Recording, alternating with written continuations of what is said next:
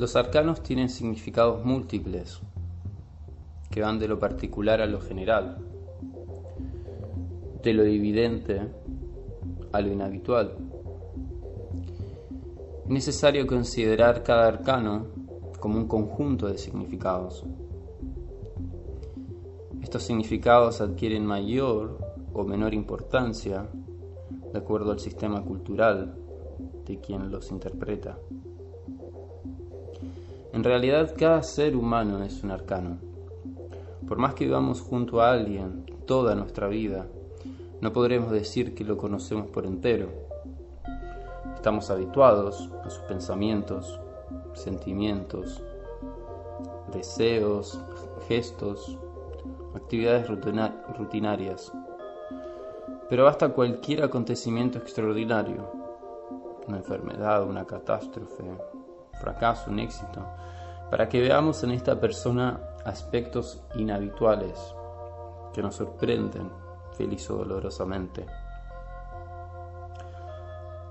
Parte de la realidad es lo que pensamos que es la realidad. Parte de la personalidad del otro es lo que proyectamos en él. Los defectos o cualidades que en ellos vemos son también nuestros. Estas inesperadas conductas con el mundo y el otro nos sorprenden, causan reacciones que dependen de nuestro nivel de conciencia. En un nivel de conciencia poco desarrollado, todo cambio nos asusta, haciéndonos desconfiar, huir, paralizarnos, encolerizarnos, o atacar. Una conciencia desarrollada acepta el cambio continuo y avanza confiada sin metas, gozando de la existencia presente, construyendo paso a paso el puente que atraviesa el abismo. Lo primero que tuve que vencer para lograr lecturas sanadoras fueron las antipatías y las simpatías. Cada habitante de nuestro mundo representa un punto de vista distinto, nuevo, que no existía antes de su nacimiento. Algo original, algo único. Cuando, se nos muere un ser querido, sentimos que el universo entero se queda se ha quedado vacío. Sea quien sea el consultante, merece que lo respetemos como una obra divina que nunca más se volverá a repetir, con la posibilidad de aportar al mundo la semilla de un bien desconocido.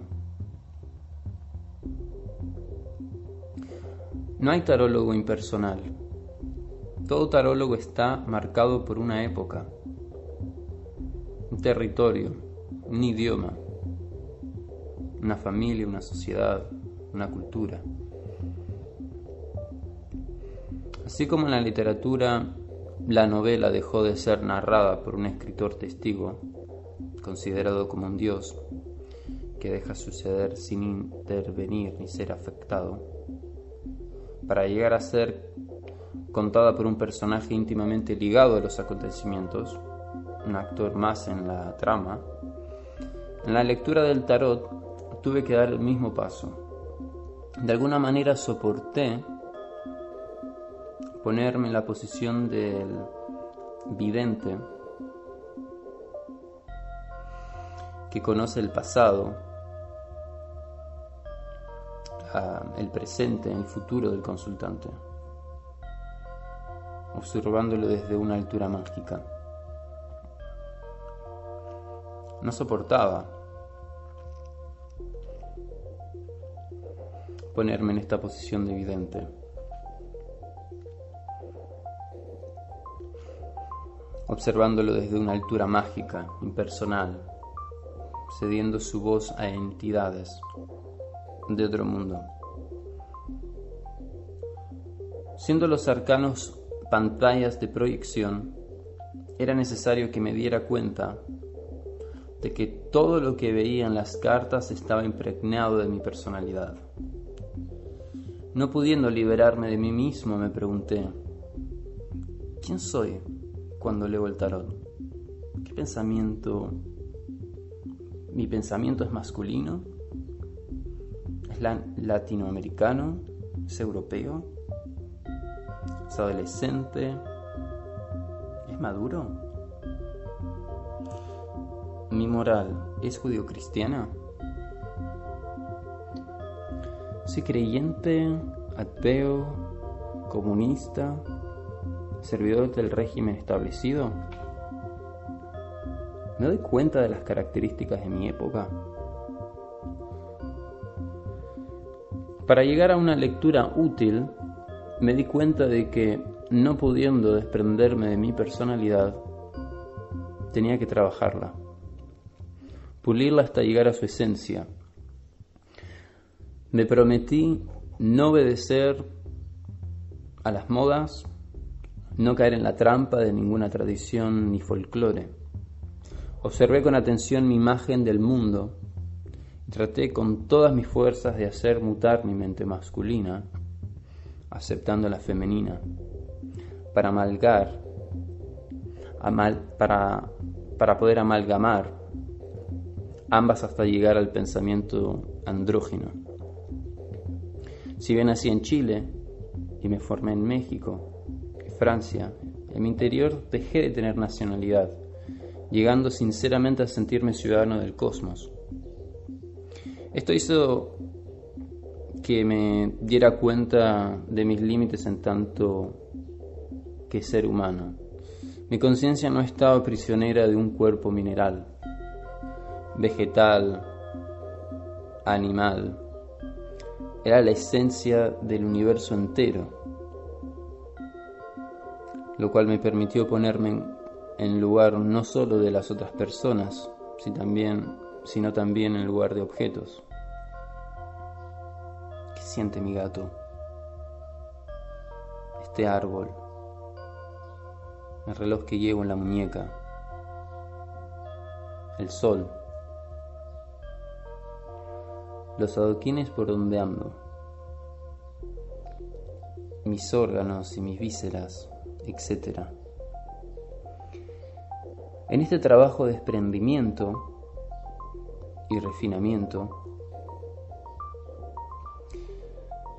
perdí no solo la nacionalidad, sino también la edad, el nombre, las etiquetas como escritor, cineasta, terapeuta, místico, tantas otras Dejé de definirme, ni gordo ni flaco, ni bueno ni malo, ni generoso ni egoísta, ni buen ni mal padre, ni esto ni aquello. También dejé de, también dejé de pretender realizar metas ideales, ni campeón, ni héroe, ni genio, ni santo. Traté con todas mis energías de ser lo que era Dejé de aferrarme a un solo idioma y desarrollé un amor, respeto por todos los lenguajes. Al mismo tiempo que me di cuenta de que si las palabras no llegaban a la poesía, se convertían en trampas. Creo que la raíz de toda enfermedad psicomática es un conjunto de palabras ordenadas en forma de prohibición. Imponer una visión es prohibir otras. El universo no tiene límites y funciona con un conjunto de leyes que son diferentes, a veces contradictorias, en cada distinta dimensión. Cuanto más expandía mis límites, más veía los límites del otro. Hoy en día, cuando leo el tarot y caigo en trance, mi yo convertido, mi yo convertido casi en tú. Me siento ante el consultante como un cielo azul que recibe el paso de una nube. En realidad, no leemos para decirle al consultante lo que es, sino para comprenderlo. El día en que lo comprendamos por entero desapareceremos. Creo que en verdad que nuestro verdadero consultante es la muerte. tratamos de entenderla. Cuando morimos, es decir, cuando somos ella, nos disolvemos por fin en la verdad.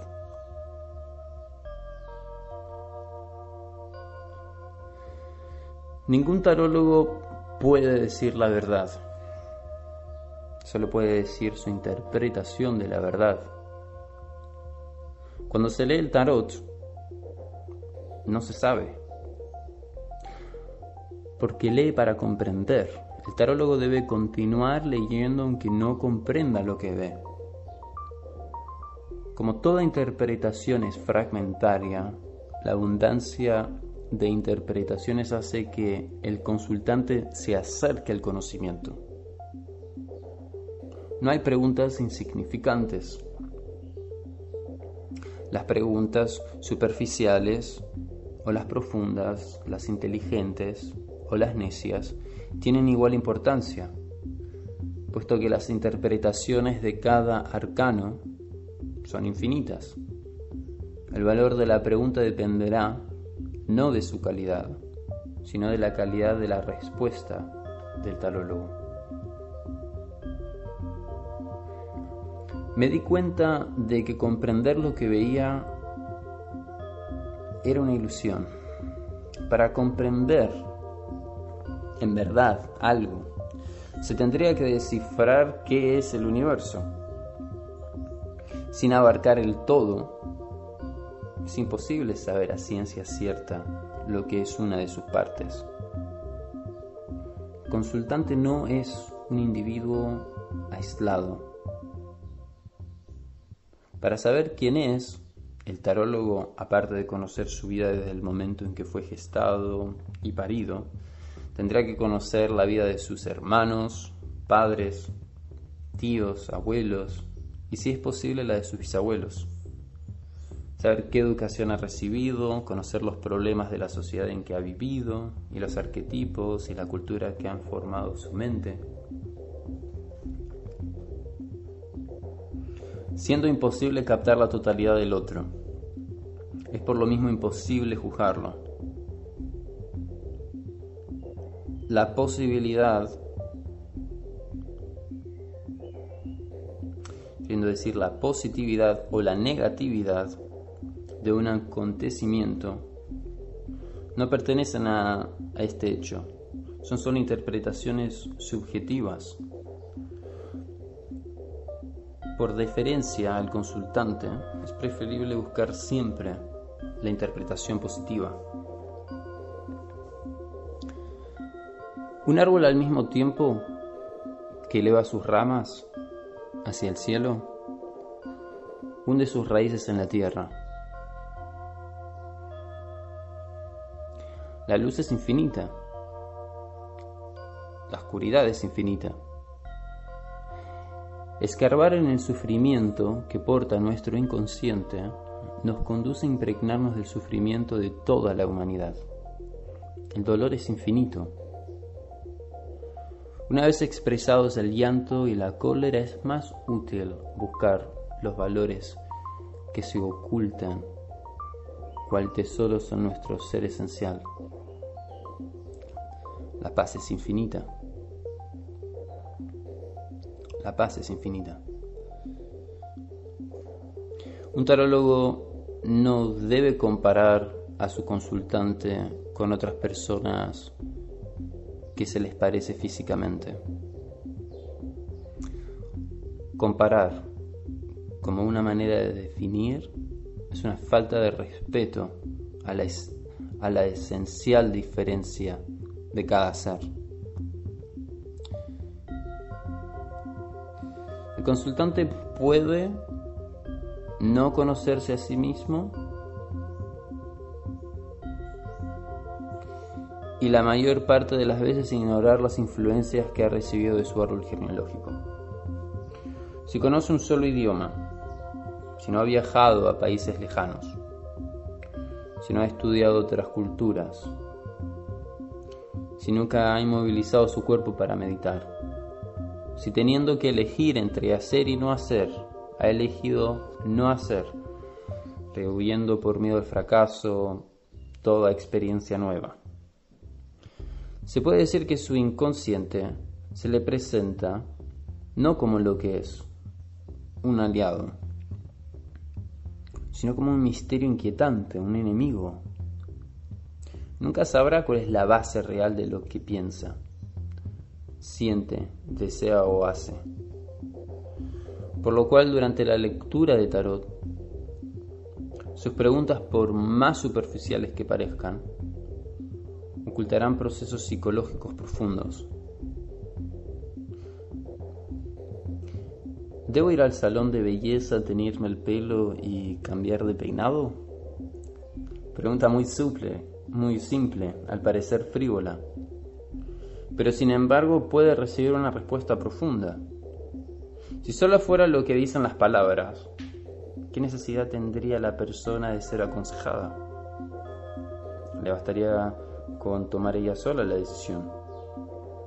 Pero se podría ver que con este teñido y cambio de peinado, la consultante está expresando su deseo de cambiar de vida, abandonar la soledad o por el contrario terminar con una pareja o bien en otro aspecto iniciar nuevas experiencias, buscarse reconocida, que expresa insatisfacción consigo misma, o el descubrimiento de nuevos valores que lo obligan a desprenderse de una antigua personalidad, etc. El tarot nos enseña a respetar todas las preguntas. Cada una de ellas es una oportunidad para profundizar el descubrimiento de nosotros mismos para vivir engarzados como una piedra preciosa en la joya que es el presente. La mayoría de los consultantes no se sienten como algo que es, sino como algo que será.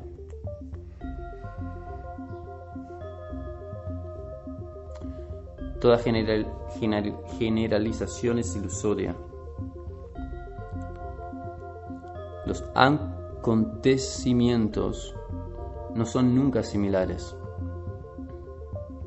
Cuando se pone a, otra, a otro como ejemplo, siempre el que lo cita emite una concepción personal. Para cada individuo, el otro es diferente. el otro siendo parte de un todo infinito, por lo tanto imposible de encerrar en una definición. Al ser captado e interpretado por nosotros, recibe los límites corresponden a nuestro nivel de conciencia. Este otro es una mezcla de lo que muestra y de lo que le agregamos al convertirlo en reflejo nuestro. Las cualidades que vemos en Él, tanto como sus defectos, eh, las cualidades que vemos en Él, tanto como sus defectos, son parte de nuestras propias cualidades y defectos. Al juzgar, al medir a los demás, al ponerles etiquetas como bueno, malo, bello, feo, egoísta, generoso, inteligente, tonto, etc., nos mentimos. Cualquier juicio que emitamos es siempre en comparación con la imagen limitada, por lo tanto artificial, que tenemos de nosotros mismos. Lo real no es bueno ni malo en sí, ni bello ni feo, ni ninguna otra cualidad. La unidad divina no puede tener cualidades ni ser definida por un tarólogo que no la comprende, por no poder contenerla. El todo es todas las partes pero todas las partes no son el todo. En ningún momento el tarólogo puede erigirse en juez de su consultante o aceptar como reales, justas las visiones que el consultante tiene de los familiares o seres que evoca en la lectura.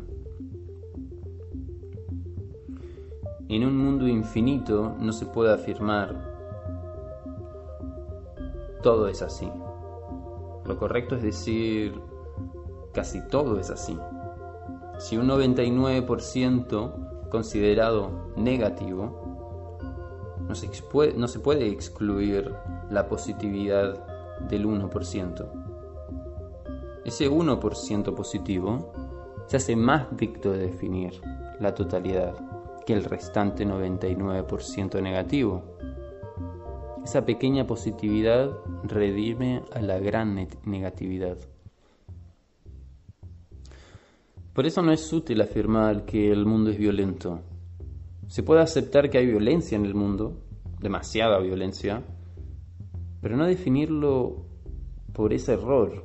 El mundo es tan perfecto como el cosmos. Igualmente el ser humano. No es conveniente afirmar que está enfermo. El cuerpo humano, mientras lo aliente la vida, es un órgano complejo, misterioso, que posee la salud. Estar vivo es estar sano, física y mentalmente. Podemos tener enfermedades, actitudes psicóticas, pero, por muy graves que sean, no nos convierte en un enfermo o en un loco no definen nuestro ser, sino nuestro estado presente. El espíritu humano infinito no soporta etiquetas. El tarólogo más que mostrarles muchos defectos debe tratar de captar las cualidades del consultante, que aunque sean pocas le ayudarán más a ser quien es en verdad.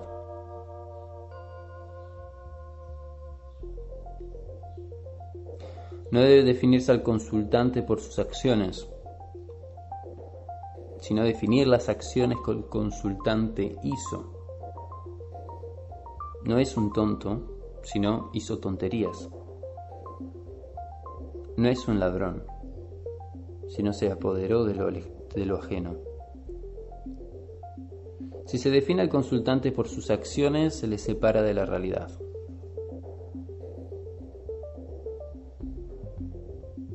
El valor de una lectura depende del nivel de conciencia del tarólogo. Si es sabio, puede obtener valiosos mensajes por absurdos que sean los arcanos elegidos por el consultante. La conciencia del tarólogo otorga sabiduría o necedad a su lectura, pero los arcanos en sí no son sabios, ni necios. No tienen cualidades. Las cualidades las tiene quien las anuncia. Las lecturas, a pesar de su importancia, son siempre interpretaciones personales del tarólogo y por eso mismo no debe dárseles calidad de prueba absoluta. Ninguna lectura puede constituir la prueba de un hecho.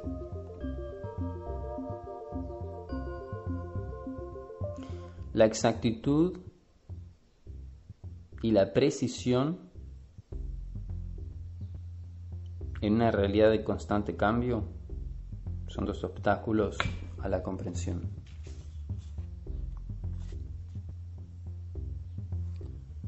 El deseo de perfección, de exactitud, de precisión, de repetición de lo conocido y establecido, son manifestaciones de una mente rígida que teme al cambio,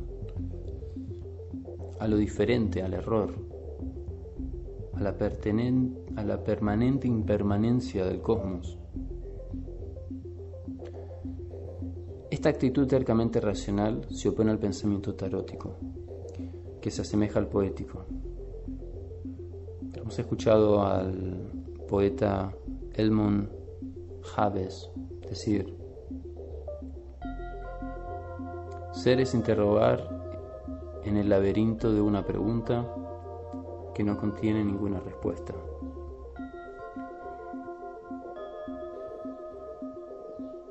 Cuando se ha interpretado un, un arcano, se puede más tarde cambiar la interpretación. Las interpretaciones no son el arcano. Él no puede cambiar. El tarólogo sí, en la medida que es un ser que se transforma. No cambiar nunca de interpretación es terquedad. Todo mensaje obtenido por la lectura de unas cartas puede ser contradicho por una segunda lectura de las mismas cartas. Los mensajes no se extraen de las cartas, sino de las interpretaciones que se dan a las cartas. Responder no a una afirmación es un error. Nada puede ser negado en su totalidad. Es mejor decir, es posible, pero desde otro punto de vista se puede enunciar lo contrario. La enfermedad es esencialmente separación, es decir, creencia de estar separado. Algunos escritores de libros de autoayuda aconsejan no pensarnos como un cuerpo que tiene un espíritu, sino como un espíritu que tiene un cuerpo. Concepto que al comienzo adopté con fervor, pero luego pensando que la correcta solución de un problema no produce un ganador y un perdedor, sino dos ganadores, acepté concordando con la finalidad de la alquimia, espiritualización de la materia y materialización del espíritu, que al mismo tiempo que era un espíritu que tenía un cuerpo, era un cuerpo que tenía un espíritu. Pero comenzando por la primera primicia, ¿era yo en verdad un espíritu? Es decir, una entidad individual diferente al todo? Sí, yo era un espíritu, pero al mismo tiempo era un planeta.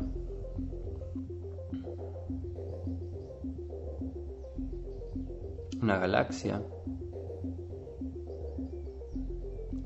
un universo, y se aceptaba y se aceptaba un principio creador, Dios.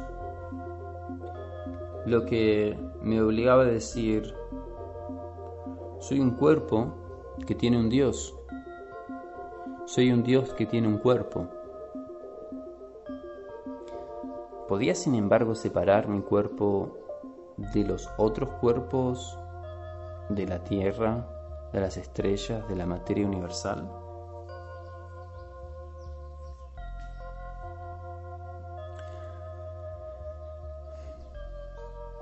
La salud es la conciencia divina. El cambio para llegar a ella es la información considerando la, información no como palabras, sino como experiencias de un conocimiento que está inscrito en el cuerpo y que se presenta como un pedido de lo que falta. Y lo que falta es la experiencia de la unión con el Dios interior. El sufrimiento es ignorancia. La enfermedad es falta de conciencia.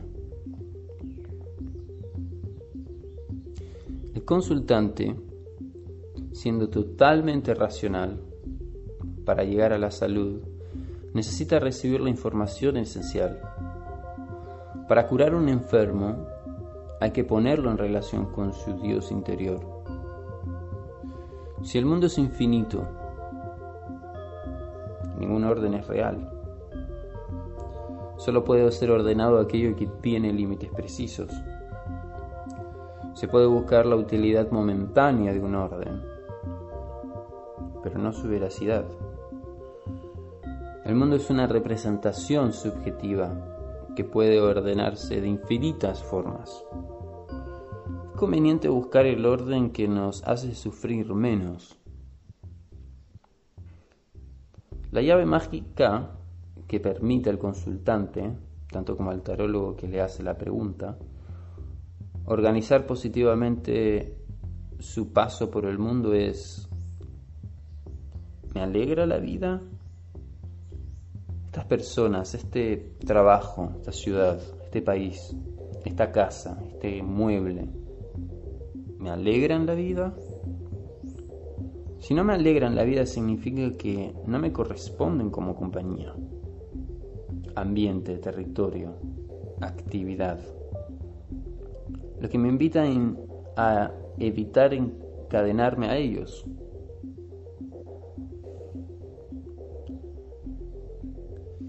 Todo concepto es doble, compuesto de la palabra anunciada y una contraria no pronunciada. Afirmar algo es también afirmar la existencia de su contrario. El tarólogo debe buscar la relación de un concepto con su contrario. Por ejemplo, feo en relación con algo bello, pequeño en relación con algo grande, defecto en relación con una cualidad, etc. Fuera de la relación, el concepto no tiene sentido. Sin compararse, el consultante no logra saber quién es.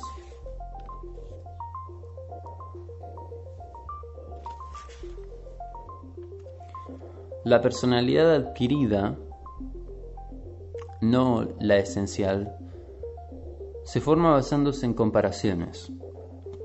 En la raíz de todo problema se oculta una comparación. Desde la infancia no se nos exige ser, sino parecer. Si el niño no concuerda con lo que los padres creen que debe ser, se les culpabiliza.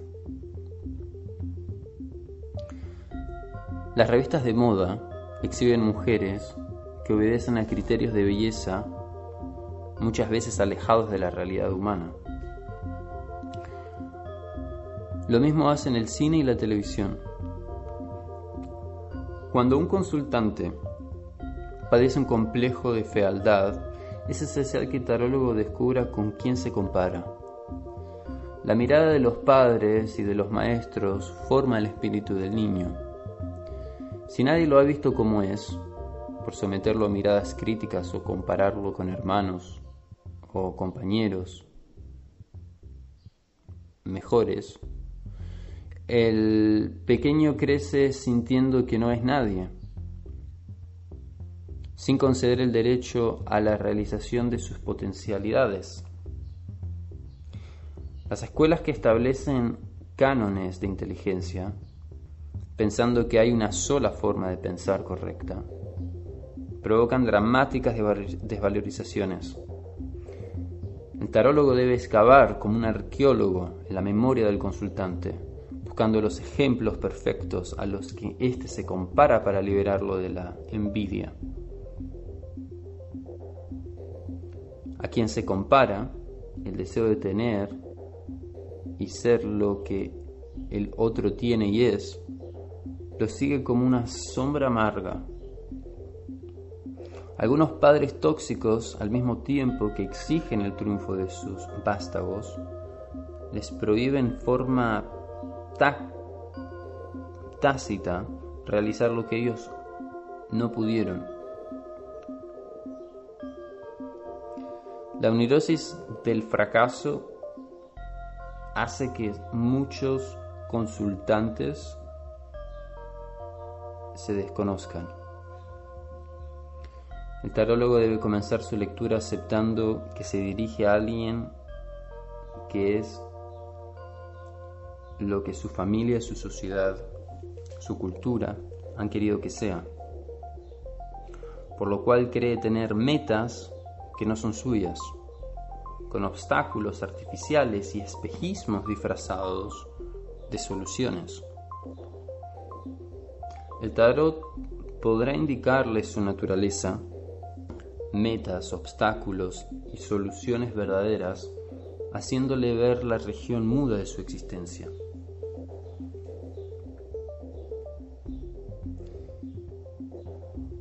Lo que no sabe forma parte de la vida del consultante como lo que sabe. Lo que no hizo es tan importante como lo que hizo. Lo que puede un día hacer forma parte de lo que está ahí haciendo. Lo que fue y lo que no fue, lo que es y lo que no es, lo que será y lo que no será constituyen por igual su mundo. Algunos consultantes por miedo a perder lo que creen es su individualidad no quieren ser curados, sino tratados. En lugar de obtener soluciones, solo desean ser escuchados, compadecidos. Ante las, las revelaciones de la lectura presentan defensas.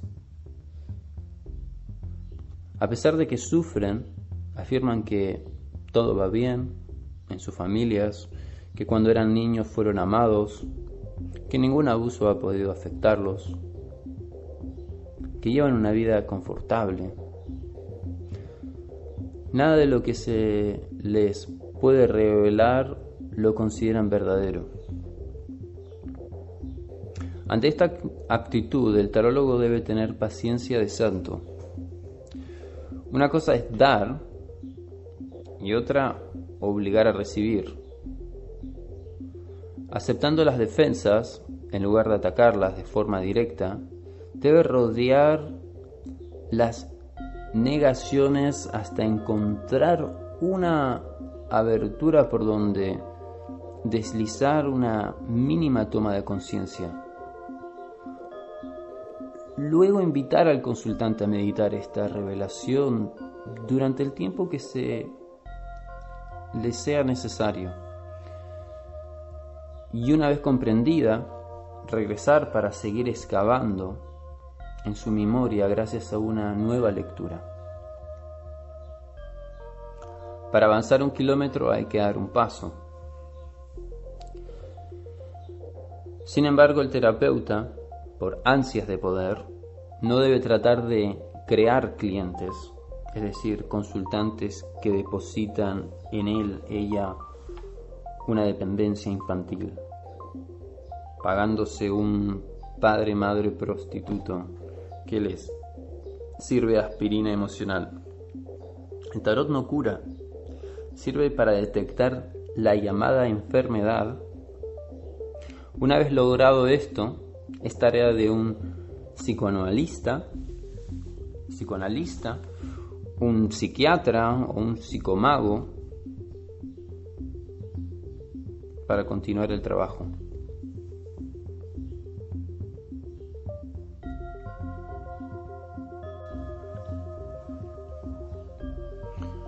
Cada uno de los arcanos pertenece al mismo tarot.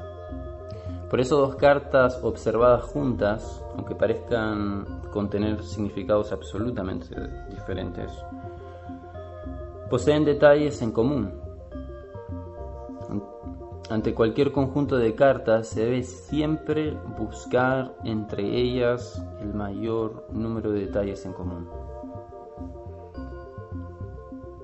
Todos los seres humanos pertenecen a una especie común y viven en el mismo territorio, el planeta Tierra. Por eso dos personas juntas, a pesar de ser de raza, cultura, posición social o nivel de conciencia diferentes, poseen características comunes. El tarólogo abandonado toda veleidad de sentirse superior debe captar estas semejanzas y centrar Primeramente, su lectura en las experiencias que lo unen al consultante. Nadie mejor que un ex enfermo puede curar a un enfermo. El maltarólogo que confunde pensar con creer enuncia interpretaciones caprichosas para luego buscar en los arcanos símbolos que puedan confirmar esas conclusiones. La verdad para él es a priori, seguida a posteriori por la búsqueda de la verdad. Para adoptar una conclusión, es preciso examinar los arcanos bajo el mayor número de puntos de vista. Luego elegir las interpretaciones que más convengan al nivel de conciencia del consultante. Y después extraer las conclusiones de la comparación de las interpretaciones que se han elegido, desdeñando otras. Toda conclusión es provisoria y se amplia solo un momento de la vida del consultante, porque ha sido extraída de interpretaciones que, que por ser puntos de vista del tarólogo son limitadas.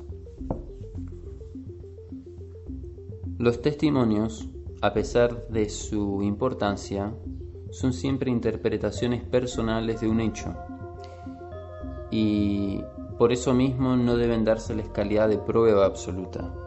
Nada de lo que el tarólogo ha leído puede constituir la prueba de un hecho. Dar consejos a un consultante, debes hacer esto, no debes hacer esto, es una toma de poder. El tarólogo debe ofrecer posibilidades de acción, dejando que el consultante elija. Tampoco el tarólogo debe amenazar. Si no haces esto, te sucederá esto que los actos realizados obligatoriamente, aunque parezcan positivos, actúan como maldiciones. Si el lector es, ante nada yo, siendo incapaz de convertirse en espejo que refleja al otro, en realidad está usando al consultante para curarse a sí mismo. En lugar de ver, se ve. En lugar de comprender, impone su visión del mundo. En lugar de despertar los valores del consultante, lo sumerge en una fascinación donde él es un adulto y el otro un niño. El tarólogo no es la puerta, sino el timbre de llamada. No es el camino, sino el felpudo que limpia el barro de las suelas.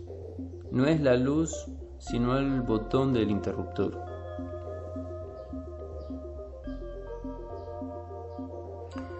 El tarólogo no debe hacer líricas, promesas, ni penegíricos. Es un alma noble, eres buena, todo irá bien, Dios te premiará, etc. Palabras inútiles que impiden la toma de conciencia. Para sanar al consultante, no debe huir del sufrimiento, sino que viéndolo desde frente, ha, de asumirlo para luego librarse de él. Un sufrimiento conocido es más útil que cien alabanzas.